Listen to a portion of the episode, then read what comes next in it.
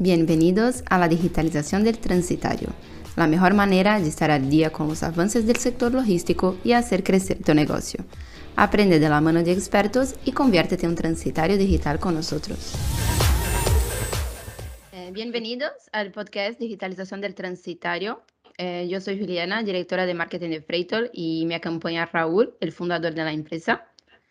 Eh, hoy mantenemos una charla con Francisco, responsable de carga de aire de IATA. Eh, cuenta con 28, años de experiencia en el sector, así que seguro que nos puede ayudar a conocer los retos que se enfrenta el transporte de carga aérea y las oportunidades que se abren a las empresas transitarias.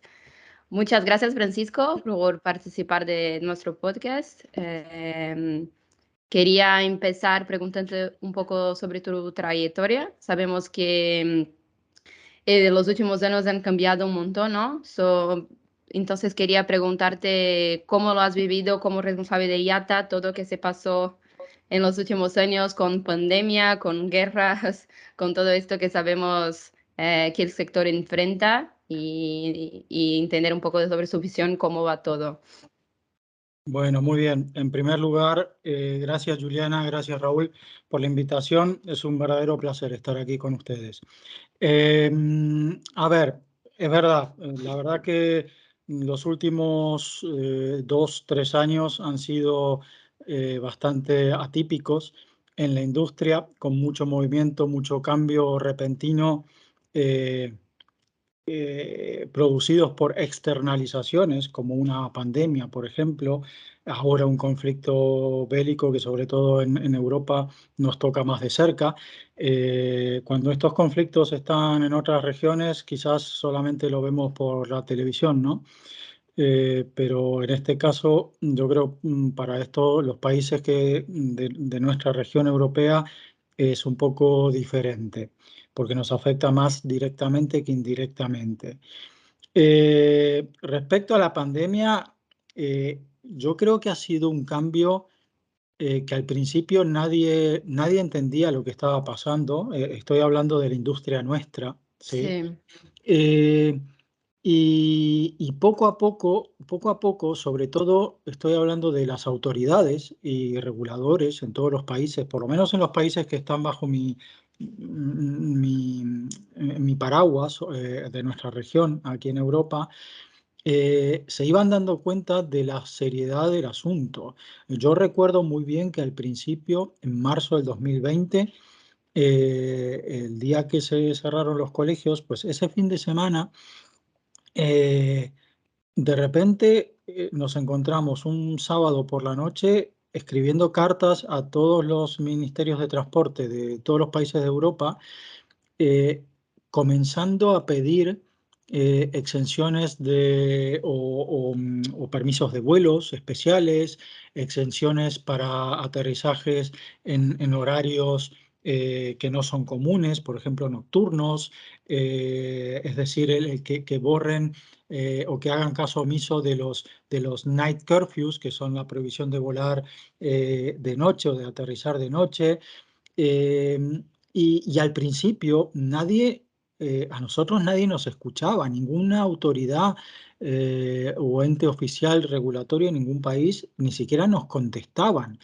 Ya luego, cuando, cuando comenzaron a ver que, que, se, que las líneas aéreas tenían que cancelar vuelos repletos de gente, que cancelaban rutas, em, que directamente había países donde ni siquiera dejaban llegar los, los, vuelos vacíos con la tripulación, porque la tripulación también estaba afectada por esas restricciones de, turismo, entre paréntesis, eh, ese fue el siguiente paso inmediato, en, eh, comenzar a hacer gestiones para que las tripulaciones no sean consideradas dentro de las prohibiciones de vuelo.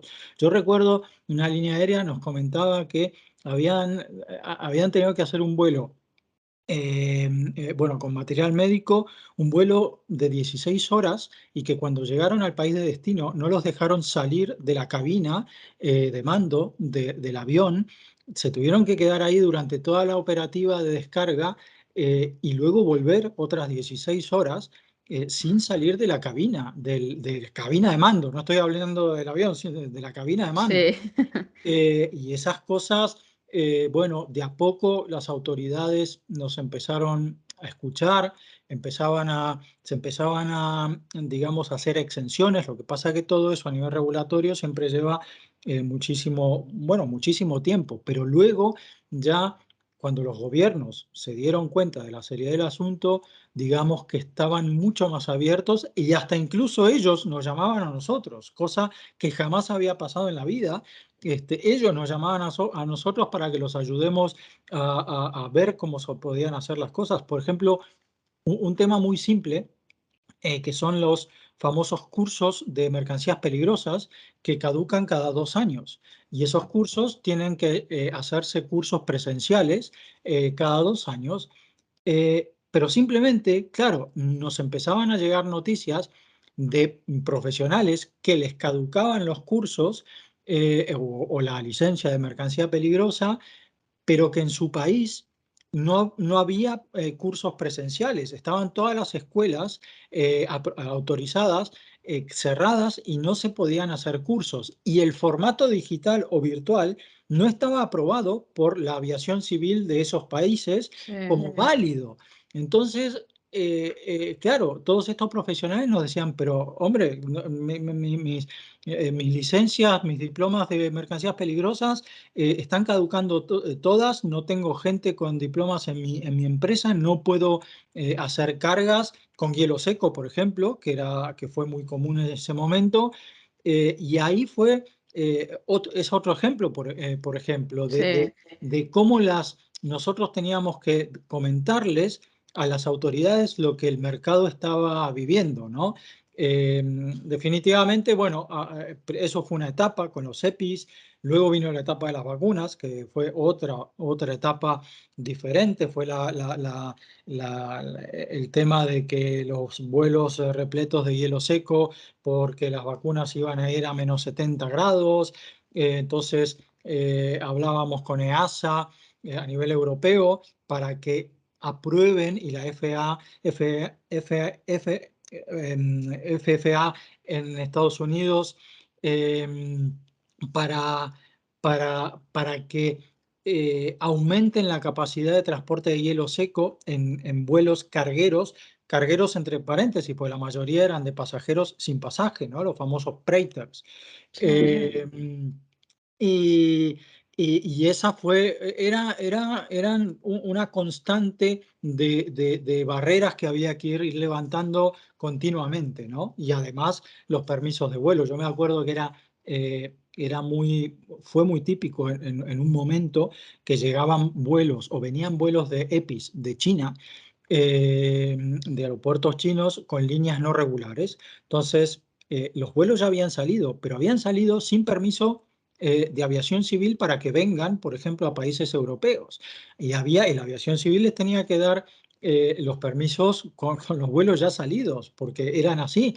Y, el tema era que luego llegaban a un aeropuerto europeo un sábado a las 3 de la mañana, esos vuelos, y se hacía toda la descarga, pero claro, si no había autoridades de inspección fronteriza en ese momento para inspeccionar y liberar esas cargas, esos embarques tenían que quedar ahí hasta el lunes a las 10 de la mañana cuando volvían a trabajar. Y eso no podía ser. Al principio pasó, pero ya luego, eh, digamos que la colaboración público-privada eh, fue mucho más, eh, más, más rutinaria y más fluida, ¿no? sí, sinceramente fue, fue interesante. Sí, esto, aprovechando lo que hablabas ahora, lo que, lo que quería preguntarte es lo que comentaba, ¿no? De los cursos que no había la posibilidad de hacer de manera digital. Y imagino que hay diferentes procesos en este tiempo que tampoco estaban digitalizados y que al final la gente no podía estar de manera presencial. Em, ¿Crees que ha cambiado mucho en estos dos años la manera de hacer los procesos desde los transitarios con las aerolíneas y también toda esta parte de mover carga? Eh, ¿Cómo crees que ha cambiado y, bueno, cómo va ahora en este momento? Sí, bueno, definitivamente eh, yo creo que para todas las industrias el tema de la digitalización eh, se tuvo que hacer a fuerza de golpes y por obligación. Y el sector nuestro está incluido en todas las industrias. ¿no? yo creo que lo que sí se, se a nivel industria se, se puede haber aprendido de este proceso de dos años es, es que se han sentado las bases para demostrar eh, que la digitalización eh, ayuda realmente en los procesos, en los procesos operativos, sobre todo de, un transitario, eh, y de un transitario sobre todo en sus comunicaciones habituales, operativas, con los otros operadores, porque en nuestra industria todos sabemos que eh, bueno, está, hay muchos operadores diferentes eh, y lo más difícil a veces es la comunicación entre esos operadores. Entonces, para un transitario, el tener una buena comunicación digital a nivel operativo, a nivel procesos, a nivel documentación, con otros operadores como líneas aéreas, cargadores eh, y ground handlers o empresas de camiones, es fundamental. Y este, esta etapa eh, yo creo que ha sentado las bases y ha servido como ejemplo de que efectivamente se puede hacer y, es bueno para el sector hacerlo. ¿no? A mí, la verdad que, que, sería una pena volver atrás eh, o ver empresas que vuelven atrás eh, y, que consideran esto como, como un mal momento de, de, la historia. Pero, pero no, desde mi punto de vista hay que, habría que capitalizar eso desde el punto de vista digital y, seguir avanzando en esos temas, ¿no? Yo lo que, Francisco, lo que sí que notas es eh, después del COVID es eh, un cambio muy drástico en eso, en la, forma de ver la parte digital de los transitarios, ¿no? Ah, antes no le dan como tanta importancia y ahora he visto que incluso han creado departamentos con partidas propias anuales para digitalizar procesos, ¿no? El, han entendido que, oye, a lo mejor el paso evolutivo que era dentro de 3, 4 años, 5 años, eh, el COVID lo ha acelerado para, para allá, ¿no? Entonces, bueno, eh, sí que hemos notado nosotros ese cambio, ¿no? Sí, totalmente. Y, el tema, eh, a mí a veces lo que me preocupa un poco es en los diferentes ritmos en temas de avance tecnológico y digitalización que lleva eh, bueno, la tecnología o los avances tecnológicos y el, y, el, el aspecto regulatorio. Eh, la tecnología eh, avanza increíblemente rápido. lo sabemos, por ejemplo, con los drones, con los drones o con los data loggers, que son los instrumentos que muy utilizados en la industria farmacéutica para hacer embarques y tener visibilidad de la temperatura o geolocalización. A nivel tecnológico, eso avanza increíblemente rápido, pero a nivel regulatorio, eh, el ritmo es muy diferente. Entonces, eh, eh, de, nada sirve que, las empresas inviertan en nuevas tecnologías y en digitalización si, luego a nivel regulatorio eh, no está aprobado, por ejemplo, eh, servicios con drones o, la utilización de, instrumentos para tener visibilidad de las cargas, ¿no? Son, entonces yo creo que ahí eh, es, eso ya es un tema nuestro de, hacer fuerza con las autoridades y gobiernos y entes regulatorios como para que sean más flexibles y sean, estén más a la par de, de, los avances digitales o tecnológicos, ¿no?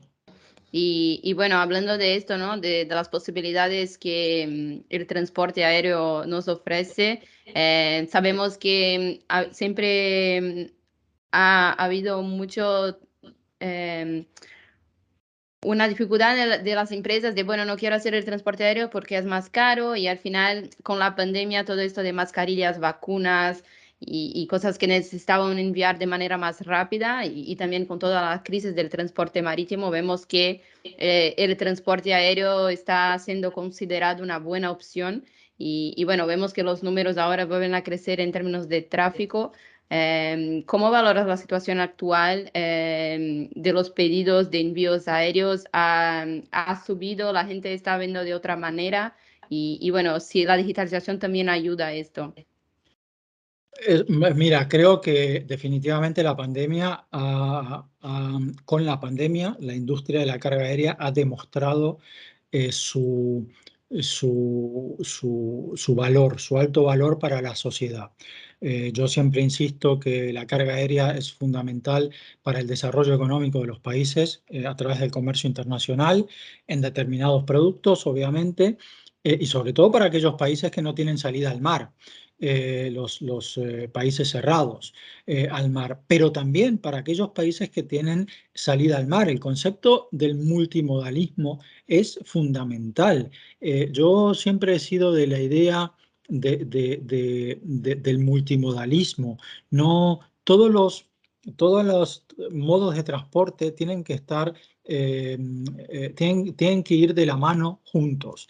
Eh, transporte terrestre, en el caso nuestro, intraeuropeo, por ejemplo, eh, con conexiones a puertos, luego con vuelos, y los que, los que deberían o son maestros en, en darle forma a todo eso, como directores de orquesta, son los forwarders, son los transitarios. Los transitarios, la, la figura del transitario de hace 30 años casi 30 años, cuando empecé yo, que era un transitario que solamente se dedicaba a comprar una tarifa, eh, una tarifa más barata de lo que lo vendía y tener un margen simplemente por eso, eso, eso ya no existe. El, transitario tiene que ser un director de orquesta donde coordine a todos los, a todos los eh, músicos eh, y, y, además tiene que ser el arquitecto de esa supply chain multimodal.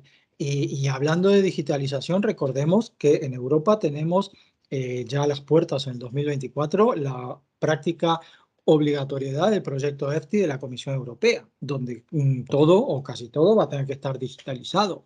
Entonces, y eso para un forwarder, para un transitario, eh, va a ser sumamente importante, porque no va a ser solamente el hacer un booking con una línea aérea, no, no, va a ser o se trata de integrar todo en el sistema del transitario, tanto la parte terrestre, la parte marítima y la parte aérea, todo integrado para darle un servicio de valor añadido a sus, eh, a sus clientes, ¿no? Eh, eso para mí es, es claro, sí. Yo siguiendo la línea que tú dices, por eso es bueno, algo que estamos trabajando muy fuerte nosotros en la parte de aéreo, y es no solo ser un, instrumento para fletes, porque es lo que tú dices, el flete es como el inicio, ¿no? Pero ser un centro neurálgico donde está combinado, pues eso, la aerolínea, el holding, la empresa de transporte, el cliente, o sea, todo eh, en un mismo sitio, porque al final tienes que ser eficiente desde el punto A hasta el, hasta el punto final. Entonces ahí es donde nosotros sí que tecnológicamente eh, estamos trabajando. Uh, recuerdo la, la, última conversación que tuvimos de Francisco y era eso, ¿no? Que hay mucho, muchos procesos por digitalizar y estamos, pues eso, cogiendo esos procesos para ir digitalizando internamente con, con nuestro sistema. Sí, claro. Mira, y te doy un ejemplo. Nosotros en Yata trabajamos mucho con, la, con el sector académico, ¿sí? Nos uh mucho de, de, de, aquellas escuelas de negocios que, en las cuales eh, tenemos acuerdos donde eh, sus, eh, sus, estudiantes, que por lo general son, son ejecutivos todos, en sus trabajos de investigación, bueno, nos usan a nosotros, bueno, nos usan entre comillas, colaboran con nosotros, nosotros colaboramos con ellos. El año pasado, el año pasado, con una universidad en Europa, en Finlandia, eh, un grupo de estudiantes hizo, les eh, sugerí, les sugerimos que investiguen un poco sobre los beneficios de la realidad aumentada, la augmented reality, eh, de cómo, puede, cómo podrían mejorar la, la, implementación de realidad aumentada en los procesos y en la sostenibilidad de la industria. ¿sí? Y bueno, al principio no sabían cómo enfocarlo. Yo les sugerí que se focalicen mucho en operaciones eh, de rampa aeroportuarias. Y, bueno, y así lo hicieron. Y, pudieron demostrar que, que a nivel eh, sostenibilidad, a nivel medio ambiente, eso evidentemente sería mucho más factible, obviamente por, por la reducción de utilización de, papel en los procesos, del llenado de, fichas, de checklist durante cada proceso que se está realizando en rampa. Eh, pero además también, además también optimizaría los procesos, porque imagínate tú si todos los datos que eh, los operarios de rampa o el agente de rampa puede captar de un ULD o de un vuelo en el momento en el que llega el vuelo y están haciendo la descarga, esos datos son compartidos a través del data sharing inmediatamente con, eh, con el transitario, el transitario con su cliente, con el cargador, con el importador. Eso, eh, bueno, y con autoridades de inspección fronteriza, con aduanas, etcétera. Eso agilizaría muchísimo, muchísimo los procesos. Y ni que hablar de que si la planificación de los camiones que luego van a retirar las cargas está planificada de antemano porque sabemos los tiempos, sabemos cuándo ya está todo y se evitan esos típicos cuellos de botella eh, que, a veces existen los viernes por la tarde o los lunes eh, en todos los aeropuertos, ¿no? no solo aquí, sino en, todo el mundo pasa lo mismo. Entonces, eso es un ejemplo eh, por ejemplo, de, cómo la digitalización vista más allá puede, puede, puede crear sinergias entre todos los, eh, los actores. ¿no? Yo, yo aquí el gran problema que encuentro es que tú, tú, tú conoces el sector, conoces los procesos pero son procesos conocidos para los de fuera. Se creen que es recojo algo, voy al aeropuerto, un pallet y lo dejo ahí, ya se lo lleva un avión por medio y es desconocido. Entonces, bueno, pues nosotros, por ejemplo, por nuestra parte, por eso todo el, producto se crea a través de la experiencia de, gente del sector, ¿no? De, gente aérea, gente de marítimo, porque como tú eh, pues conoces ese, problema desde ese documento que llega tarde o la entrada del camión que hace un cuello de botella, entonces ahí es donde nosotros eh, participamos.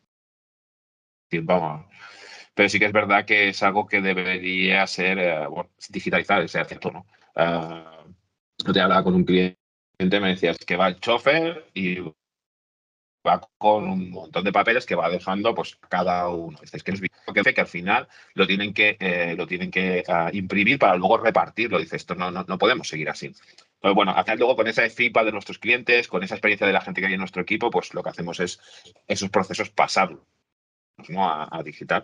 Aún así, pues bueno, eh, tenemos muchos retos y trabajos, sobre todo la parte aérea, muchos.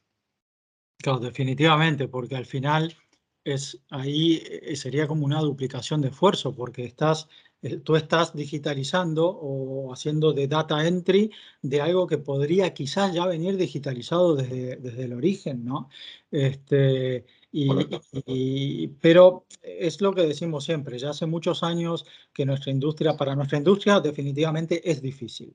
Eh, hace más de 15 años que estamos con el tema del e-freight, eh, luego del e-airway bill, ahora estamos hablando de data sharing y, y, quién sabe dentro de cinco años de lo que hablaremos, ¿no? Eh, pero pero es, sobre todo es difícil, yo creo, Em, a nivel transitario, bueno, yo he tenido mi propia compañía durante 15 años, era una pyme. Em, eh, a nivel transitario pequeño, eh, que son los que más abundan, eh, no solo aquí, sino en todo el mundo, absolutamente en todo el mundo. Las grandes multinacionales yo creo que las podemos contar con solamente una mano. Sí, esos son, eh, digamos, una vida paralela, ¿sí? un mundo aparte. Pero el grueso del mercado en todos los países del mundo son empresas transitarias familiares, pequeñas, con menos de 10 empleados, donde eh, son todos multitasking, todos hacen de todo eh, y, con muy poco presupuesto para, para, para invertir digitalmente. ahí es donde viene eh, yo creo, el reto más difícil de la industria eh, para el transitario, ¿no? La adaptación de esas empresas a, los, al, nuevo, al nuevo escenario eh, digital. Y, en este caso, la figura de, empresas como Freitol es clave, que, que, que, esas empresas pequeñas puedan apoyarse en empresas como, como la vuestra para, para digitalizarse sin tener que hacer grandes inversiones, simplemente pagando fees eh, como sean, eh, pero sin tener que hacer grandes inversiones, ¿no? A través de, web, de servicios web, o, pero y, eso, ese cambio yo creo que a algunas empresas, sobre todo familiares y muy pequeñas, les, les, cuesta, ¿sí? Y les va a costar. Sí, o sea, nosotros al final cuando estamos con el cliente, lo que les enseñamos es que nuestro sistema les debería ser mucho más eficiente, porque al final el valor añadido que tiene tener cinco o seis personas o tres solo cotizando no tiene un valor añadido, por ejemplo. Nosotros ahí se lo damos con tecnología para que el valor añadido esté en que esa persona que está picando cotizaciones todo el día, que solo hace eso, pueda estar de verdad con el cliente. El cliente sí que tiene una necesidad, hay que conocerlo, hay que saber qué necesita y hay que eh, eh, facilitar la vida mejor el servicio. Deja la parte tecnológica, como hacemos nosotros de que te haga ser más eficiente. Pero también luego nuestro reto y lo que estamos trabajando es no solo cara al cliente final, sino también a los equipos internos de, la, de las compañías. Toda la parte operativa, si ya el mercado, por ejemplo, está, cuando está bien, ya es, eh, hay que estar ahí. Pero si encima vemos en una coyuntura de ahora es más complicado. Entonces dotamos de tecnología de Freighton para, para eso, para que sea más eficiente, mucho más rápido para el cliente. Y eso ya te digo, nuestro reto es eh, coger a todos estos jugadores que hay y unirlos todos en un sistema. Eso sería, eso es lo óptimo y sería, digamos, para mí el futuro, ¿no?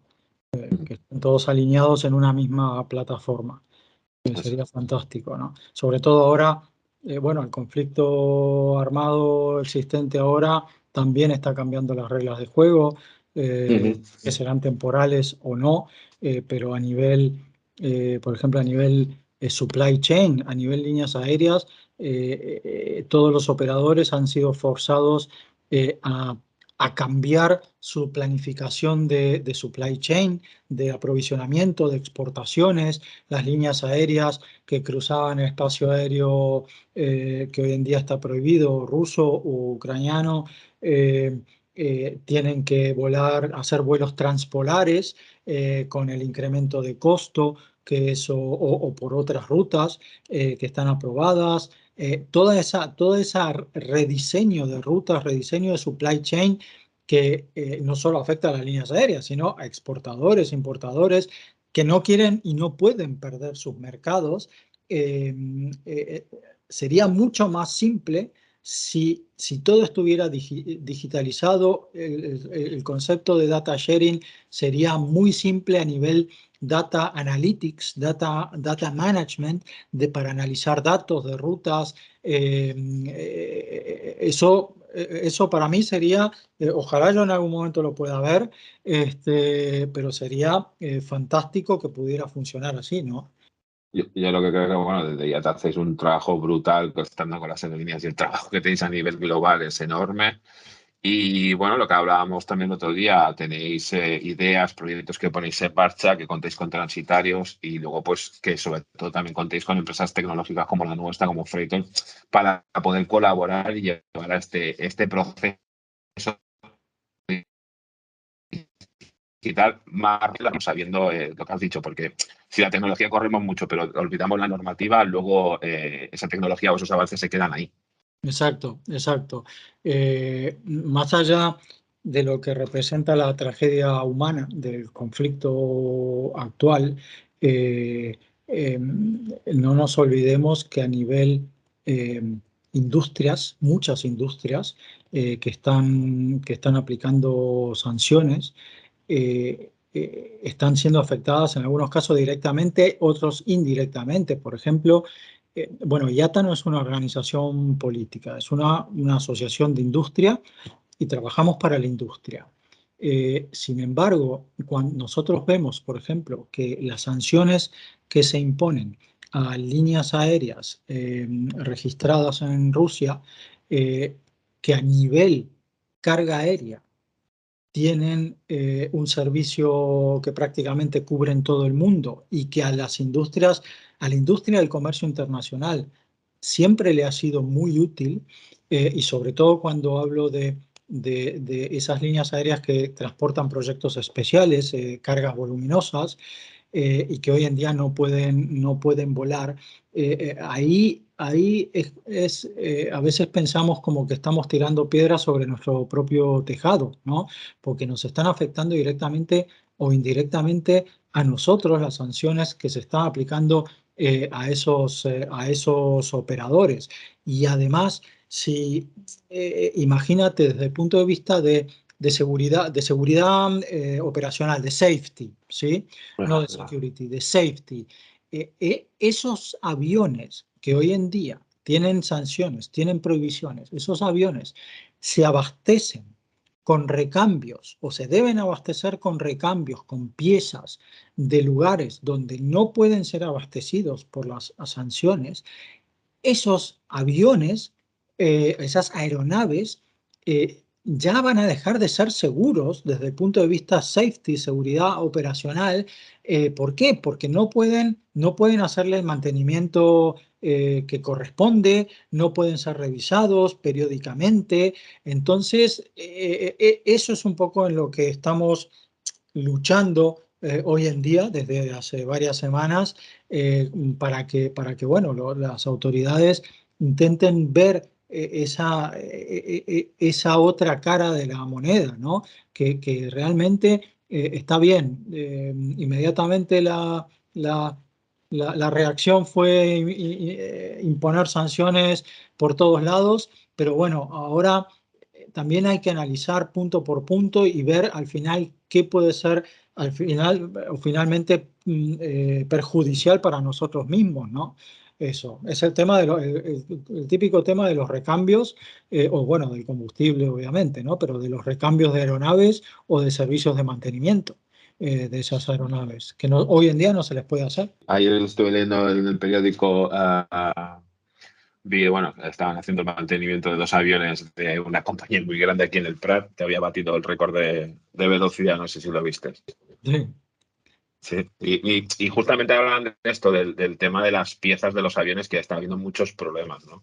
Al final es lo que tú dices, las sanciones han ido a global, pero ahora habría que revisar punto por punto, ya no solo a, las aerolíneas, porque al final que un avión no pueda volar encarece los servicios, eh, hace más congestión, pero luego eso al final, tarde o temprano, acaba en lo bolsillos del ciudadano final. Tarde o temprano, porque lo que va a muchas veces es mercancía y si encarecemos todo ese transporte, eso va al ciudadano. Sí, definitivamente, pero bueno, esperemos, eh, bueno, veremos qué, sucede en los próximos días, próximas semanas, ¿no? Pero lo que sí está claro es que la, gran ventaja de la industria aérea en general, no solo las líneas aéreas, eh, la industria de la carga aérea que tiene esa gran ventaja de gran adaptabilidad a los diferentes escenarios. Y, eso es algo que otras industrias eh, no lo tienen. Lo vimos hace dos años con el tema de los eh, semiconductores, por ejemplo, eh, que hubo un momento crítico, pero que bueno, gracias a la adaptabilidad de, la, de, los vuelos de carga aérea, eso duró poco tiempo. que fue en paralelo con las vacunas y los EPIs. Entonces, eh, yo siempre cuando estoy hablando con, en algún foro que hay exportadores e, e importadores, les, les recalco eso, les recalco que, sean conscientes de la gran flexibilidad y adaptabilidad que tienen la industria de la carga aérea. Líneas aéreas, freight forwarders y ground handlers, y sobre todo el transitario como arquitecto de toda esa supply chain. Eh, el freight forwarder tiene que estar capacitado y están todos capacitados para eh, poder definir rutas y, diferentes opciones, opción A, opción B, opción C, eh, para poder ofrecérselas a, sus clientes. Eh, en ese caso, la, vieja o antigua visión del forwarder que no estaba profesionalizado, que era simplemente un mueve bultos, por decirlo así, em, yo creo que ese concepto es lo que realmente el sector transitario le tiene que demostrar al sector cargador, importadores y exportadores, de la profesionalización que existe en el sector. No solamente se trata de eh, vender tarifas baratas, porque, bueno, al final sabemos que siempre lo barato termina costando mucho más, ¿no? Este, y eso de a poco se está, se está logrando, al menos en sectores como el farmacéutico, por ejemplo, eh, o, de otras áreas de especialización, ¿no? Y la especialización es fundamental. Para mí, el tema de la especialización para un transitario o para cualquier operador es, eh, es eh, fundamental. porque ahí es donde, donde se, realmente se puede demostrar la verdadera profesionalidad que tiene esa compañía o ese equipo, ese equipo ¿no? al, estar especializado en algo. Sin, sin duda, sí, creo que es lo que hablabas también del tema de, de los datos, ¿no? El data sharing, creo que al final estar especializado y también tener datos para tomar decisiones y poder cambiar cuando necesario, principalmente ahora que vemos que cada día hay una novedad y un problema nuevo, eh, es súper importante. Y, y, bueno, para ir terminando el, podcast, creo que um, quería preguntarte qué recomendación harías eh, a una empresa transitaria o al sector en general eh, a todos que están planteando eh, la digitalización ¿no? y esto, a la profesionalización de, los procesos y de la tomada de decisiones. Eh, ¿Qué crees que es falta todavía al sector y, bueno, cómo podemos cambiar esto para una digitalización total? Mira, yo sinceramente creo, si yo pudiera volver a empezar esta vida, o la empresa que tuve en su momento, eh, me focalizaría, y este es quizás el mensaje que, yo quiero transmitir, eh, me focalizaría en las nuevas generaciones. ¿sí? Eh, yo creo que los transitarios, bueno, no solo los transitarios, también las líneas aéreas y todos los operadores del sector, deberían focalizarse o darle mucha importancia a las nuevas generaciones, a esos eh, millennials o, generaciones posteriores que dentro de 5 o 10 años van a ser seguramente los CEOs de, nuestras compañías o van a inventar nuevas compañías. Eh, ¿Por qué? Porque simplemente porque ellos, ellos son la generación que han nacido eh, digitalmente, se han nacido con un móvil debajo del brazo eh, a nosotros nos cuesta pasar del papel al, tema digital. Eh, eh, nos pensamos que lo digital es escanear un documento y transformarlo en PDF. Em, y hay mucha gente que todavía piensa, eso. Bueno, lo hacemos digital. Ahora, a escanear un documento y hacer una carpeta llena de PDFs. No, que luego además imprimen, ¿no? Eh, eh, entonces, yo creo que el verdadero cambio eh, va a estar en esas nuevas generaciones. y para focalizarse en, esas nuevas generaciones, lo mejor que puede hacer todo el sector es ir a buscar esas nuevas generaciones, hacer, demostrarles que nuestra industria es seductora, o sea, ir a seducirlos, no eh, que, mm, que, no piensen que, que solamente eh, se trata de ser influencer sin haber estudiado nada y, ya está. No, eh, todo, tiene, todo tiene que pasar por sus procesos de capacitación. Entonces, yo creo que, por ejemplo, el ir a, a institutos, a esos o a FPs o a bachilleratos y mostrar demostrar y mostrar los beneficios de nuestra industria y lo atractiva, lo fascinante que es nuestra industria, de a poco esos que hoy son adolescentes eh, se, van a ir eh, van a ir sintiendo alguna atracción por nuestro, por nuestro mundo y ya luego una vez que están, eh, que, están dentro, ahí sí comenzar a capacitarlos, pero sin cambiarles la, visión que tienen en su mente, eh, la visión digital, ¿sí? explicarles cómo son los procesos, regulaciones, todo, pero eh, sin modificarles, sin hacerles un lavado de cerebro a que, a que todo tiene que ser papel y todo,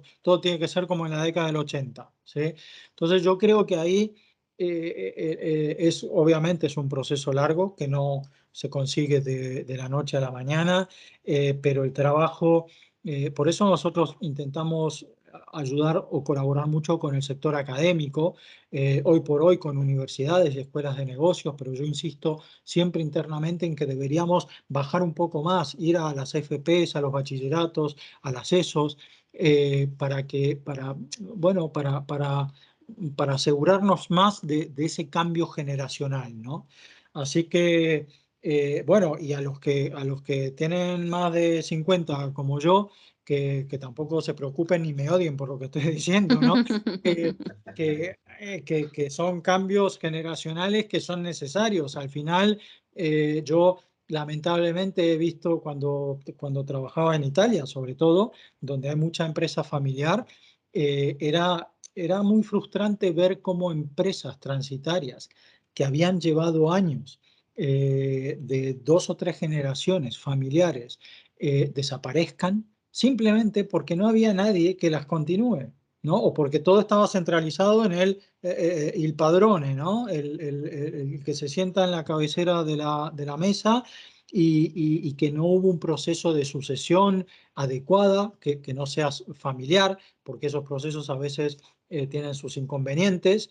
Entonces, a mí la verdad que me llamaba mucho la atención eso y, y bueno, me di cuenta que realmente el cambio se, daría solamente por abrirles la puerta eh, a, jóvenes que vienen de afuera, que no necesariamente tienen que, ser de la misma familia, en empresas familiares, pero sino que vengan de afuera, ¿no?